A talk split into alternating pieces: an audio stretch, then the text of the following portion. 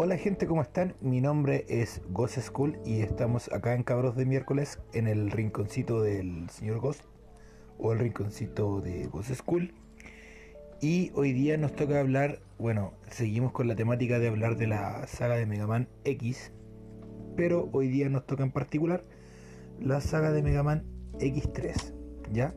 Esta saga fue sacada en el año 95, si mal no recuerdo porque cabe mencionar que la saga Mega Man, por lo menos la X, estuvo muy muy al filo de, lo que es la programación, porque por ejemplo el año 93, 1993, sacaron Mega Man X, en 1994, a fines del año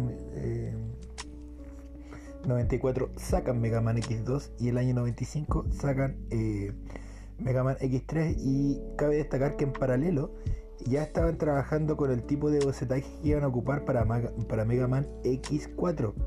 Y en este juego eh, se hace una, un experimento bastante interesante, que es ocupar a cero como modo jugable, no todo el juego, se ocupa para un select, se ocupa para sacar un truco, pero se da la posibilidad de que en algunas partes de los escenarios se pueda jugar con cero que esto después daría pie para que Mega Man X4 eh, sea un personaje jugable y tenga su propio modo de historia en Mega Man X4. Bueno, un poquito de la historia. Un poquito de la historia. Aquí eh, seguimos en el año 21 XX, ¿ya? Eh, claro, ya tenemos más, más que claro que los, ya los replays a esta altura ya están como mucho más avanzados. se intenta ah, bueno, se rigen por las leyes de la robótica. Algún día vamos a hablar más a fondo de las leyes de la robótica. Y también pasa algo súper interesante que es eh, en este juego está la llegada del doctor Doppler, que en primera instancia el doctor Doppler, claro, es un científico reploid eh, conocido a nivel mundial y se le hace una mención eh, se hace famoso, destacado, porque él crea una ciudad que se llama Doubletown, que la cual eh, su premisa es que todos los Reploids y los humanos puedan vivir en, unión, en comunidad, que es lo que mismo que estaba buscando Dr. Kane. No obstante, eh, aquí se fabrica un virus que se llama Sigma Virus, obvio para variar, voz misteriosa, Mega Man X5, referencia. Eh, pasa que, claro, cuando se crea esta ciudad, cuando Doppler crea esta ciudad, se lleva los reploids más fuertes y eficaces para poder montar esta ciudad. Y misteriosamente son los primeros que caen bajo la infección, entre comillas, del el Sigma Virus. Después vamos a ver que hay algunos que no están con la infección. Y quien los lidera esta vez es Doctor Doppler. Entonces, X, X con 0 se encontraban desarrollando otra misión y son avisados del cuartel general de que, claro, en Dopplertown hay una revuelta y que lo está liderando el Dr. Doppler. Ahora vamos a ver cosas bastante interesantes a medida de lo que vamos avanzando porque trae a tres agentes súper eh, importantes y interesantes dentro de lo que son los subjefes o las subtramas que podemos encontrar en el juego Mega Man X3. Tal como pasaba en X2 que estaban los estaban los cazadores de cazadores de Mavericks. Eh, aquí pasa algo similar y traen de vuelta a alguien que ya habíamos, habíamos visto en Mega Man X, que sería Bile, pero como eh, con algunas refacciones nuevas, eh, con su Right Armor ya eh, un poquito más, más tuning, por decirlo así, de que tiene ciertas características que no tenía la primera Right Armor. Y, y claro, hay cositas bastante interesantes que las vamos a ir revisando.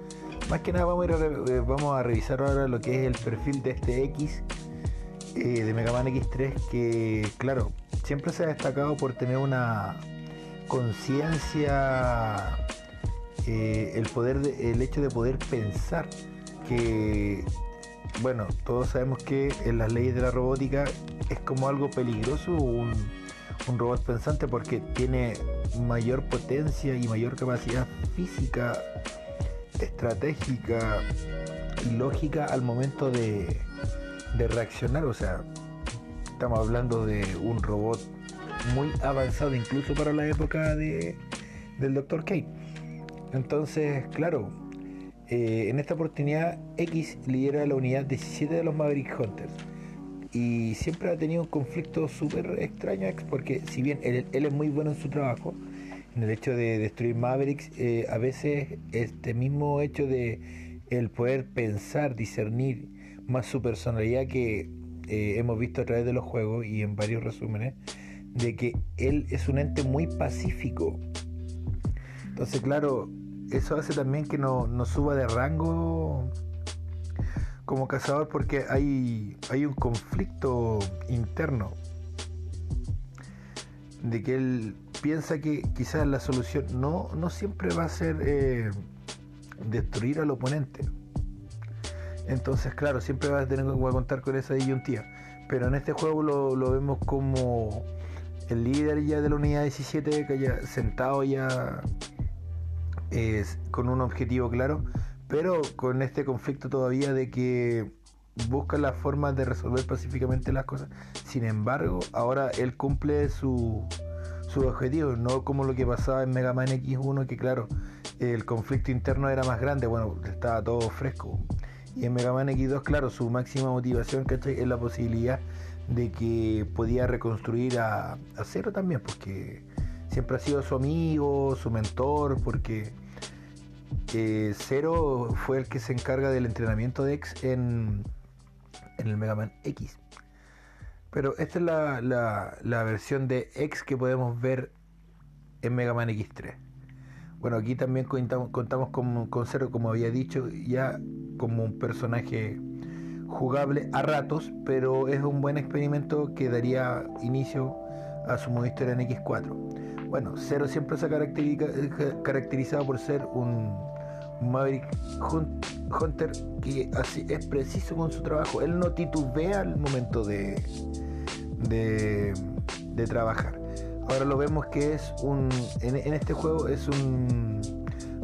Es un Maverick Hunter de clase SA, que es como lo más alto en rango de efectividad, por decirlo así, o jerárquico dentro del cuartel general de los cazadores de Maverick. Entonces, claro, él siempre se ha caracterizado por su temple y el protagonismo que lleva también dentro de la serie. Recordemos que Kenji Nafune quería ocupar a Zero como como protagonista de la saga X, pero claro, tenía eh, la gente no podría haber hecho una relación tal por lo cual eh, dejaron a X como tal porque es muy similar el diseño a lo que es el Bombardero Azul y una creación de Light también como el Mega Man de la saga clásica. Él no anda con, no anda con cosas en el sentido de, en, sus misiones. Eh, él es efectivo, como habíamos dicho, es una persona que va al trabajo y no, no claudica, no simplemente Maverick Hunter, cero destruye. Ahora, durante la rebelión de Sigma, él se sacrifica en el X1, claro, y en el X2 recordemos que es reconstruido. Pero después de todos estos acontecimientos y ya de ser un cazador de rango SA, él se encarga de estar eh, líder de la unidad 0 los Maverick Hunter. Obviamente sigue luchando X, está al lado de él, pero ahora ya como líder de la unidad especial, eh, cero valga la redundancia, pero como, como número es como una referencia cero, pero ya líder de la unidad más cabrona, por decirlo así, de los Maverick Hunter. Aquí tenemos el ingreso de un personaje bastante interesante que se le puede haber sacado más partido en otras sagas, pero a veces no se logra. Aunque sí debo hacer una mención, quizás no, tiene nada que ver al caso. Se parece mucho al Dr. Whale de la, saga Mega Man Zero. ¿Ya? A veces siento que Doppler inspiró a ese personaje de la, Mega, de la saga Mega Man Zero. Bueno, recordemos que acá Kenji Nafune está metido muy, muy dentro del proyecto, por decirlo así. Ya, el doctor Doppler en este caso vendría siendo un científico reploid equipado con un sistema informático extremadamente avanzado para apoyar a los científicos humanos. Ya, fue una a vez de otro investigador de tecnología y redes informáticas para la construcción de un mundo pacífico en donde humanos y reploids puedan coexistir. Lo que habíamos hablado anteriormente de que, claro, eh, sería conocido por este hito y que también crearía una ciudad que se llama Doubletown, donde claro, llevaría a estos Mavericks y se causaría una nueva revuelta. Lo interesante de este personaje es que él pudo modificarse a sí mismo para transformarse en una máquina de guerra. Ya, de pasar de ser científico pasó a convertirse ya en un Maverick de tomo y lomo, pero él mismo fue el que se hizo los cambios para poder llegar a esto. ¿Ya? Y va a tener un papel súper importante. Bueno, va a depender de lo que nosotros hagamos también dentro de lo que es el juego, porque nos van a dar al menos dos opciones de final y de cosas que podemos hacer dentro de la trama. Pero esto eh, introduce a un subjefe, por decirlo así, que perfectamente podría haber sido un jefe y no, no haber sido Sigma esta vez y claro, nos da a entender de que en algún momento eh, siempre se ha intentado crear una utopía, bueno, aquí en Mega Man X eh, algo utópico, el hecho de crear eh, una sociedad donde Reploids y seres humanos puedan vivir en comunidad, que es muy similar a lo que pasa hoy en día en el mundo. increíblemente si uno va va analizando los juegos, eh, tiene un poco de, de, ¿cómo se llama?, de crítica social si uno lo mira desde cierto prisma. Pero eso sería lo que es el Doctor Doppler. Ya. Eh, aquí tenemos algo súper interesante que son dos personajes que se van a ver en esta entrega.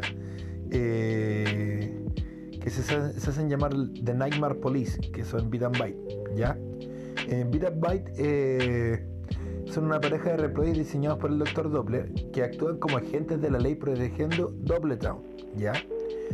El diseño de esto incluye las mejores cualidades de los mejores reploids, por lo que su rendimiento es muy superior a los de los reploids normales. Eh, sí, son unos hijos de su pinche madre cuando te enfrentas a ellos juntos y separados. Obviamente después uno va descubriendo las mecánicas y ciertas cosas eh, y se va, dando cuenta que pueden ser un poco más sencillos, pero la primera vez que te enfrentas a ellos no lo van a hacer, no van a ser un, hueso muy, muy fácil de roer, ¿ya? La locura del Dr. Doble se ha extendido a Bit y a Byte, quienes se han apuntado a la guerra contra la humanidad. Estarán en cualquier sitio donde haya sido ocupado por las fuerzas de Doble dirigiendo a los reploids según su mandato. Eso es cierto, después de, que tú pasas dos niveles, igual que en Mega Man X2, eh, tú te los puedes encontrar como subjefe en cualquier parte de intermedia de los 8 stakes de los Maverick Hunters. Ahora pasa algo bastante peculiar. Eh, lo voy a explicar ahora para que no se me vaya el hilo. Si tú matas a Bit y a Byte con las armas de debilidad que tienen ellos, por el sistema de Yankempo o de Cachipur, por decirlo así, estos pueden morir y, enfrentarte a otro subjefe y no al que te vas a topar al final, que es la fusión de Bit and Byte. Y si matas también a, a, a que aparece en este juego, después voy a hablar un poquito más de Bile, eh, claro, puedes entrar en la tercera etapa de antes de llegar a Sigma y antes de llegar a Doppler también. Y hay una zona donde tú puedes entrar con cero, que es un subjefe.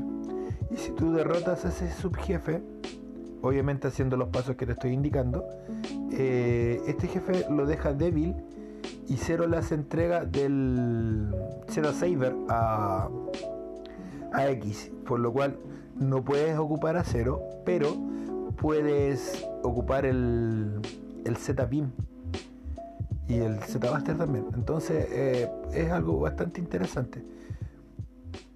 y es una utilidad que se le da a estos personajes, claro, y cambia la historia un poquitito también a medida de que eh, tú saques el Z-Beam o no lo saques, ¿ya?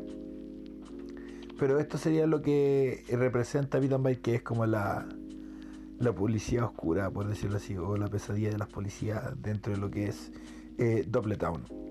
Y aquí vamos a ver también a Bail, que el, este modelo de Bail es un modelo diferente, no es el Bail normal.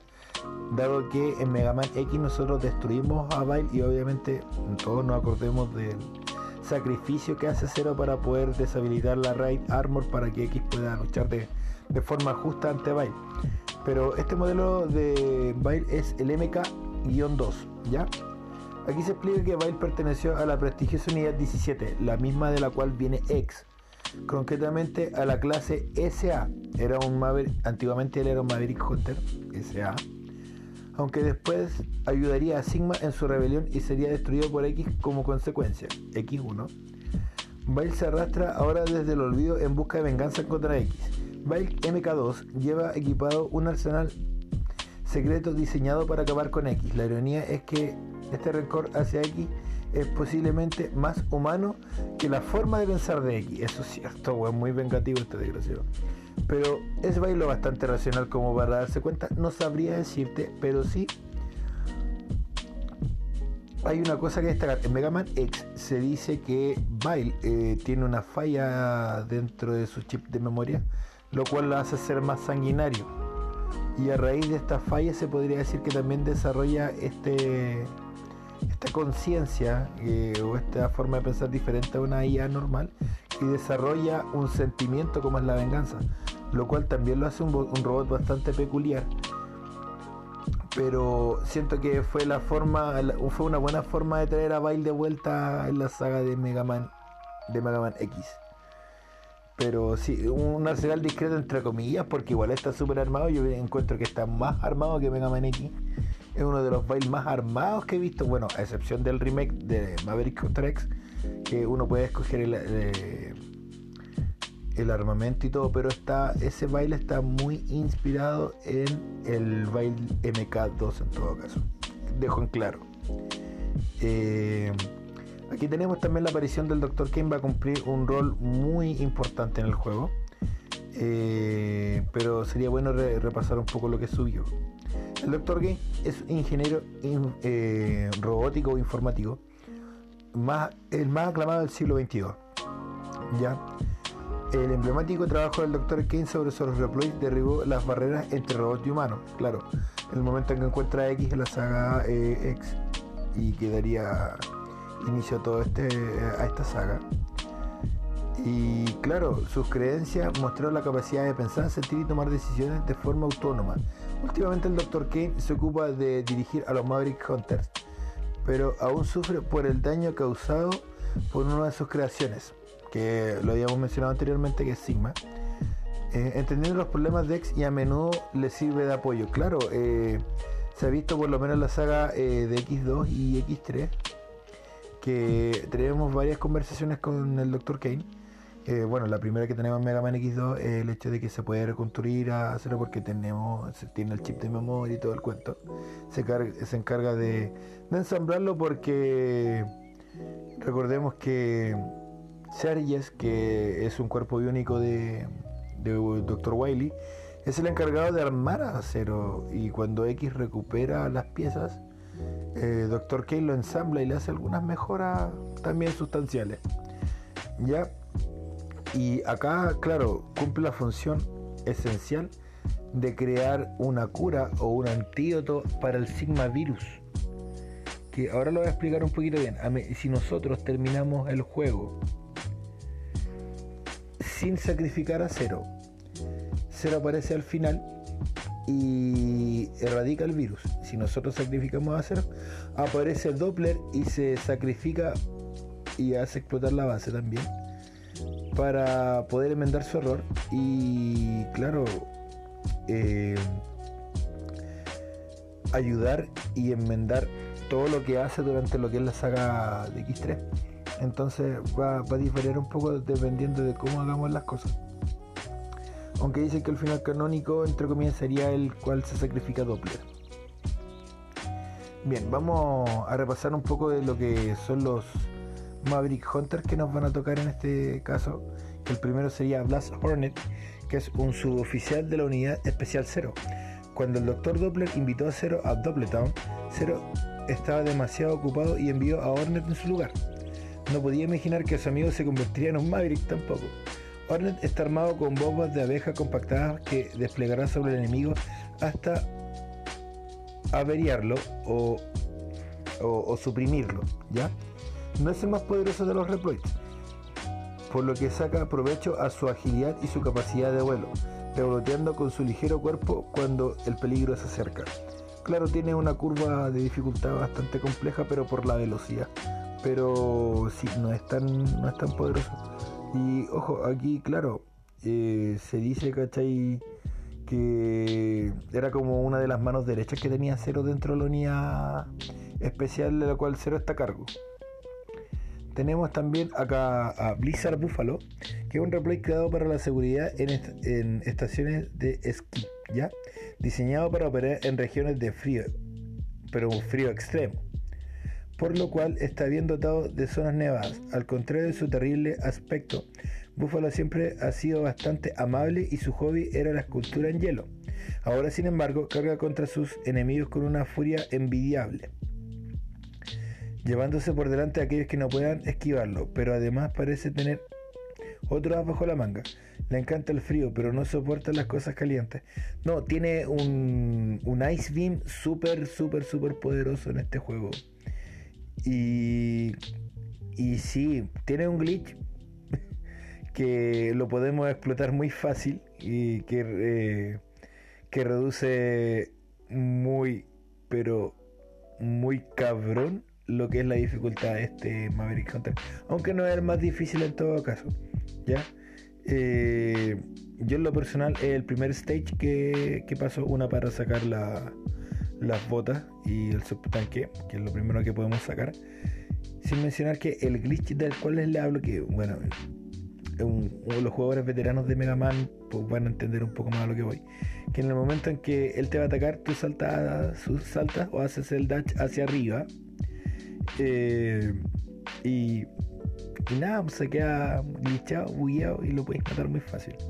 Pero interesante lo que podemos ver sobre Blizzard Buffalo. Gravity Beetle, ¿ya? Este, este tiene un dato muy interesante porque dice que aunque fuera un miembro leal de la unidad 17 de los Maverick Hunters, Beetle odia visceralmente a X por haber destruido a su compañero Reploid, Boomer Kawanger, que es el que aparece en Mega Man X, por lo cual hace esto que abandone su puesto y voló en busca de venganza. Eh, eh se ha modificado,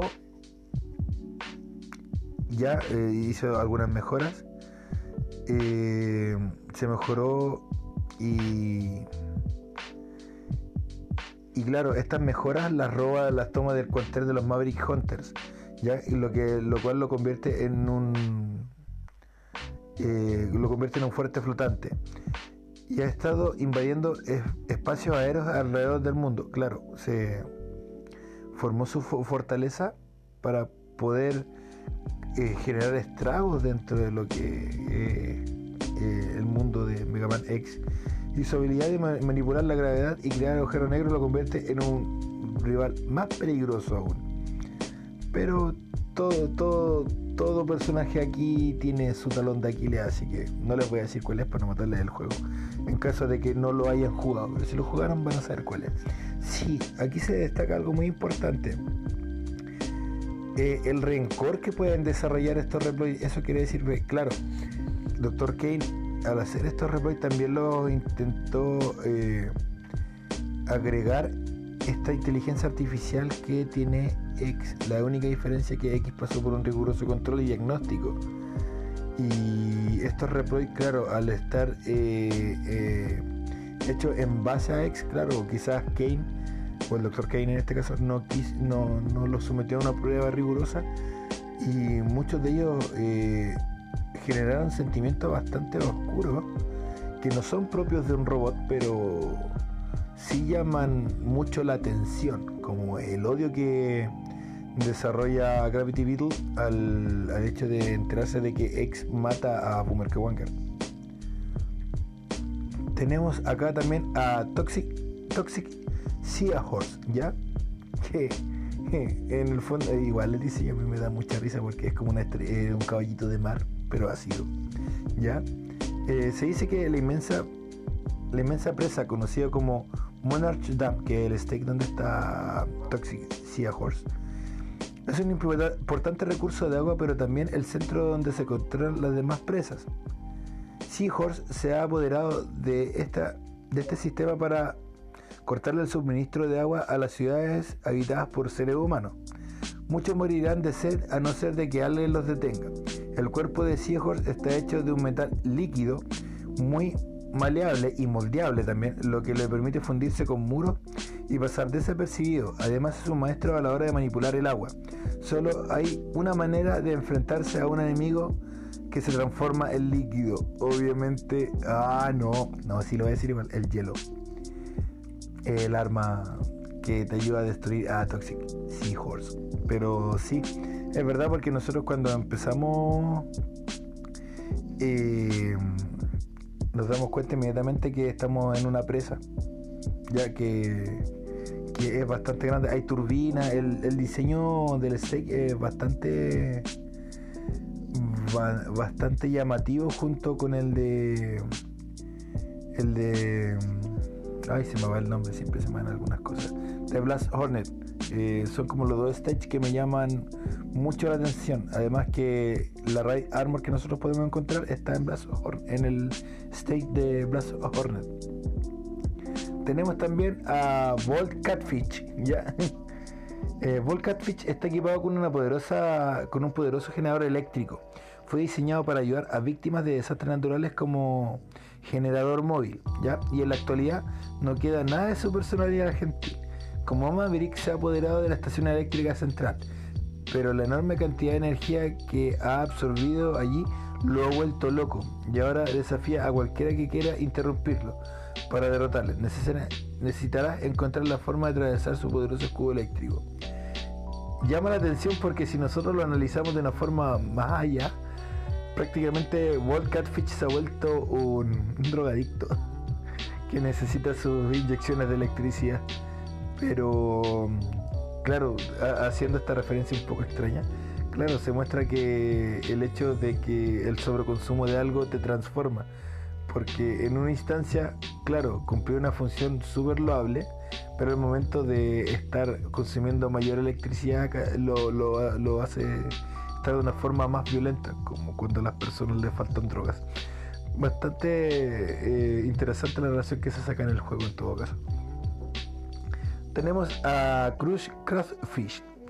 Eh, él fue diseñado como un replay militar de por sí, ¿ya? pero su incontrolable violencia y no ser capaz de distinguir entre amigo o enemigo lo lleva a ser confinado en las profundidades de un almacén. De alguna manera ha vuelto a activarse y ha invadido una base naval en donde fulmina sin piedad. Interesante, me recordé un personaje histórico de, de acá de Chile. fulmina todo, hacer que se acerca en todo caso, lo dejo en claro. Quien se acerque, adiós. Una vez de que te atrapa con sus enormes pinzas, es prácticamente imposible escapar, si tan solo hubiera alguna manera de sobrecargar sus delicadas o delicados circuitos cognitivos. Mmm, sí. Es interesante porque la misma wiki de Mega Man o la información oficial que nosotros manejamos, o que manejo acá en la casa, eh, ya te dice que podría destruir. O sea, una persona que no ha jugado Mega Man se lee esta información, más o menos va viendo o hace relación que qué poder de Maverick te ayuda a derrotar a otro Maverick. Tenemos también a Tunnel Rhino, eh, que es un robot especializado en minería. Y él es el mejor en su trabajo. Así que antes de convertirse en un, eh, antes de convertirse en Maverick, su labor era de extraer cristales Energen, que lo vamos a también ver, eh, lo más probable en la saga 0 como Crystal E también, ya, que es una de las fuentes de poder para los Reproids. Era un trabajador ejemplar, su taladro gigante era su orgullo, pero cometió el error de aceptar la invitación del Dr. Doblet para hacer una demostración en Dobletown. Ahora usa su taladro para perforar el suelo y golpear a los invasores de su territorio. Hay un hay una transformación súper extraña. Bueno, que habíamos hablado de lo del Sigma Virus, que es el primer punto, y lo segundo que claro, cada robot que entraba en Dobletown eh, era infectado, reprogramado o aprovechaban esta oportunidad para cobrar venganza como eh, los eh, algunos Mavericks que había mencionado antes. Entonces hay algo súper interesante en lo que en lo que pasa ahí. ¿ya? No hay mucho que destacar en todo caso de, de, este Maverick. Neon Tiger. Este, este sí lo encontré cabrón en todo caso cuando me puse a jugar Mega Man X3. Neon Tiger, a diferencia de otros Reploid, es muy familiarizado con la lucha contra los humanos. Fue diseñado para dar caza a los cazadores furtivos que amenazaban la existencia de los pocos animales salvajes que quedaban en el planeta. Debido a que se alimenta de energía solar, puede operar indefinidamente sin fuente de poder externa, mientras que sus afiladas garras y su extrema velocidad lo convierten en un enemigo terrible. Sí, cabe destacar, es muy, muy, muy cabrón. Eh, tiene un patrón, si bien tiene un patrón que se puede leer, pero matarlo con el arma normal, con el bastón normal es muy complicado. Por lo menos las primeras veces, pero sí trae hartos dolores de cabeza lo que es Neon Tiger. Eh, y ya tenemos al jefe de jefes, al jefazo, al voz misteriosa, que es Sigma. En el pasado Sigma fue el líder de la unidad 17 la cual ahora está a cargo de X, y el Reploid más poderoso. Ha intentado rebelarse dos veces contra la humanidad para crear un mundo solo de Reploids, pero X siempre ha conseguido desbaratar sus planes y destruirlo. Lo único que queda de él son restos quemados enterrados bajo los escombros en alguna parte. Sí, claro, como todos, todas las otras sagas de Mega Man donde supuestamente está destruido y, y esas cosas. Pero en esta oportunidad nos vamos a enfrentar a, un robot que se llama Kaiser Sigma, que es un hijo de la chingada. Porque la hitbox que tiene en particular es muy pequeña. Me explico. Aparece Sigma, claro, tiene, aparece con un cuerpo normal, que donde tiene un escudo y tira bolas de fuego, que no es muy difícil de derrotar. Al momento en que tú derrotas a Sigma, aparece Kaiser Sigma, que es como un Gundam, por llamarlo de alguna forma así, un mecha muy grande, eh, con un patrón muy cabrón y que quita un chingo. Y como les digo, su hitbox es muy, muy, muy, pero muy pequeña, lo cual dificulta el hecho de bajarle vida a este, a este jefe. Obviamente uno ya después va encontrando cómo desbaratar esa hitbox. Claro, y después de eso vendría siendo su forma virus que, como había mencionado anteriormente, dependiendo de cómo hagamos las cosas, tenemos dos finales, entre comillas, que uno es donde Cero llega a tiempo y le aplica la vacuna desarrollada por Dr. Kane. Y la otra es que si sacrificamos y sacamos el Z-Beam de Cero, vamos a encontrar un final donde Doppler se sacrifica, eh, obviamente teniendo la cura del virus en su cuerpo, pero se sacrifica y hace explotar la base. ¿Ya? Vamos a mencionar algunas cosas que son súper interesantes de este juego. La primera es que tenemos una innovación en el dash, que es el dash hacia arriba, que ayuda a que el juego sea más versátil y hacer que podamos descubrir más cosas, porque en este juego se ingresan cosas bastante interesantes. Lo primero es que nosotros tenemos que sacar las Raid Armor, tenemos que encontrar cuatro switch en diferentes stage y lo que va habilitando cuatro robots. Hay una Raid Armor la cual es normal que tiene los puños, que es la que de toda la vida. Tenemos una Raid Armor que es la Raid Armor que se ocupa en Mega Man X2, que viene con unos como eh, espinas en, en los puños. Tenemos una tercera opción que es una Raid Armor que puede planear como tal, que está hecha para planear y que dispara eh, misiles y que es muy útil cuando nosotros tenemos que planear ciertos sectores. Y tenemos una Raid Armor que es especial, hecha para ambientes acuáticos que la, ocupamos en el stick de Toxic Seahorse para sacar ciertas cosas. Tenemos la... Eh, y bueno, los subtanques y los corazones además siempre están en la saga. Tenemos una mejora en la pechera que, claro, genera un campo de energía eh, aparte de la invencibilidad que nosotros tenemos durante un tiempo limitado. Tenemos el casco que eh, también sirve para encontrar ciertos objetos. Al principio del cuando nosotros empezamos un stage, si tenemos el casco, el casco nos va a ayudar a revelar eh, ciertas cosas, como por ejemplo dónde puede estar un corazón, dónde puede estar un subtanque o una cápsula misteriosa, que después voy a hablar de las cápsulas misteriosas. Eh, y nosotros cuando estamos en la selección de, eh, de stage, también pues nos dice qué es lo que nos falta de cada stage, lo cual hace que el casco en, esta ocasión tenga una mayor utilidad. ¿Ya? La Buster como tal de este juego, digo al tiro y lo, lo reconfirmo, no me gustó. Si bien la carga completa tiene una Buster que abarca toda la pantalla, hay un lag que se genera que no me agrada y es muy, ¿cómo decirlo?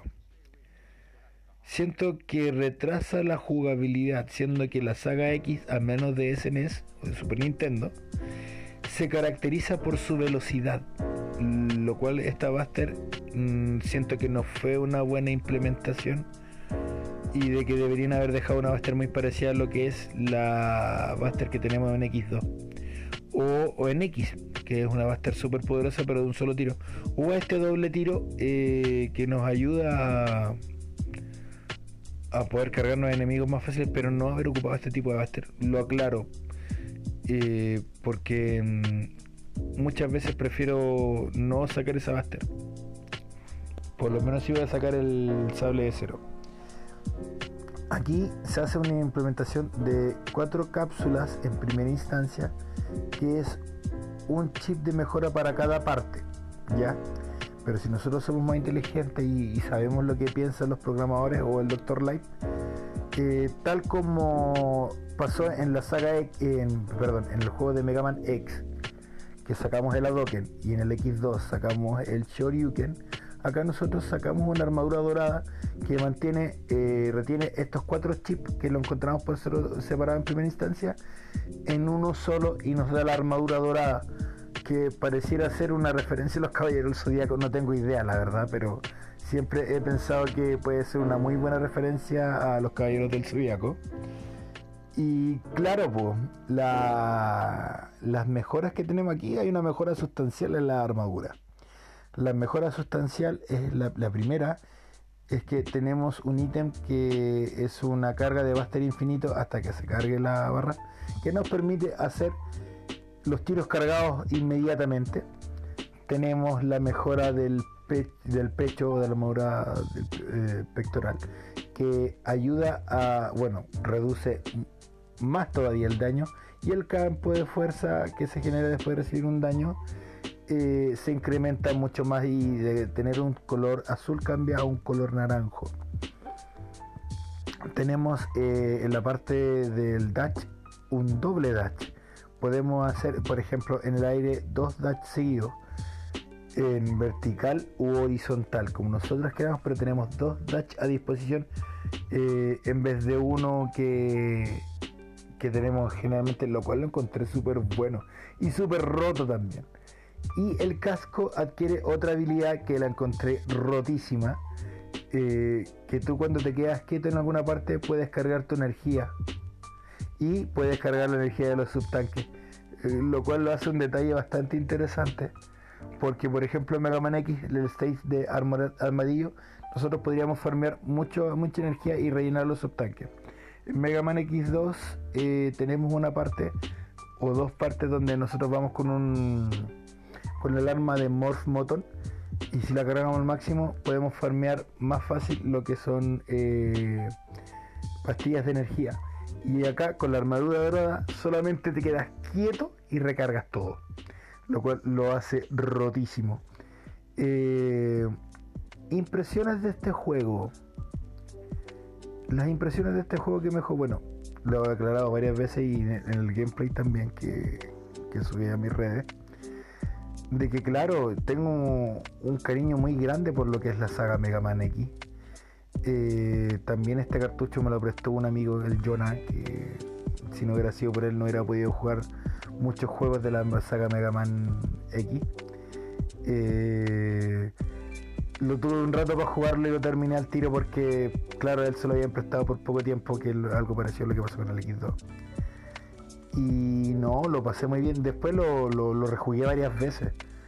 Eh, uno de mis Mega Man, bueno, siempre la saga de SNES es una de mis sagas favoritas y siempre la estoy rejugando constantemente. Eh, y claro, las mecánicas me gustaron mucho. El hecho de que hubieran más cosas para buscar eh, lo hace bastante interesante. Me dio la sensación que este Mega Man me hubiera gustado que hubiera tenido más de 8 Mavericks por la cantidad de cosas que hay guardadas, por decirlo así. Me hubiera gustado haber visto más escenarios. Y lo que me llamó la atención, que bueno, después con la saga se, se va perdiendo y se retoman en otros juegos, son las referencias que se hacen a Street Fighter. Aquí yo lo eché, mm, lo, eché mucho de menos. Porque habíamos estado acostumbrados a, claro, a, al, a Dokken y al Choryuken en las entregas anteriores, pero eh, esa misma carencia hace que Mega Man X3 sea un juego un poquito más serio. Bueno, bastante más serio, en el sentido de que al no hacer referencias, eh, uno se no se olvida que está jugando eh, una saga apocalíptica apocalíptica de robots o de reploids que unos quieren conquistar el mundo y el otro quieren mantener la paz y el orden. Porque cuando yo encontraba ahí esto de Strike como que se te olvidaba un poco. Y claro con esto eh, reafirma el hecho de tener una independencia a nivel argumental lo cual lo hace bastante más interesante, pero sí se echa de menos la, referencia o el easter eh, la Buster de este juego no me gustó, lo voy a decir una y mil veces, y cada vez que me pregunten lo voy a decir. Pero como juego lo encontré muy novedoso, eh, tiene mecánicas muy interesantes, algunas que no se retoman en, en las siguientes entregas, como el Dash Aéreo pero sí es un juego muy disfrutable que yo creo que todo gamer debería jugarlo más de alguna vez y tengan por seguro que no se van a arrepentir de, de este juego. Eso chiquillos, eh, gracias por escuchar el, podcast. Eh, recuerden seguir a Cabros de Miércoles también en Instagram, donde los chiquillos también están subiendo cada capítulo que se pueda grabar de Cabros de miércoles. Y pucha, se agradece mucho el, el apoyo que le han dado a esta sección también porque Guatón Metolera me ha dicho que la han estado escuchando harto y eh, eso se agradece muchísimo. Y invitarlos también a algunas redes sociales, ¿cachai? Que tengo. Eh, una en Instagram que es eh, School DK, donde subo las ilustraciones, mis trabajos como ilustrador eh, invitarlo a mi canal de Twitch que se llama también Ghost-School-DK, en el cual eh, subo los gameplays de las reseñas que hago para cabros de miércoles y también eh, hago directos de, de, cómo dibujar ciertos personajes de anime, ocupar ciertas técnicas y sería interesante que se fueran a dar una vuelta por ahí también. Pero todo lo que son gameplays lo subo generalmente los viernes. Y claro, porque yo tengo la idea de que si tú vas a hablar de algo, por lo menos tienes que probarlo jugarlo. Entonces cada juego que, que, voy a reseñar lo subo lo subo a Twitch. Y tenemos todo lo que es el respaldo de Twitch. Si no alcanzaste a ver los videos anteriores, eh, lo puedes ver en YouTube también, buscando guion eh, Ghost School de acá Ahí respaldo tanto los videos de arte como los videos de los gameplay o cualquier cosa que Twitch la pueda ahorrar porque recordemos que Twitch cada 14 días hace formateo de sesión y, y esos videos para que no se pierdan o para que la gente que no alcanzó a verlos los pueda ver las veces que quiera, los subo a mi canal de YouTube. Así que chiquillos, un abrazo, muchas gracias y nos estamos viendo en otra ocasión con alguna otra reseña de y nada pues, les doy las gracias de verdad de que apoyen esta sección eh, de que apoyen a cabros de miércoles y nos estaríamos viendo eh, en cualquier momento o en, en cualquier lugar donde escuchen cabros de miércoles. Un abrazo que estén muy bien y nos vemos pronto chiquillos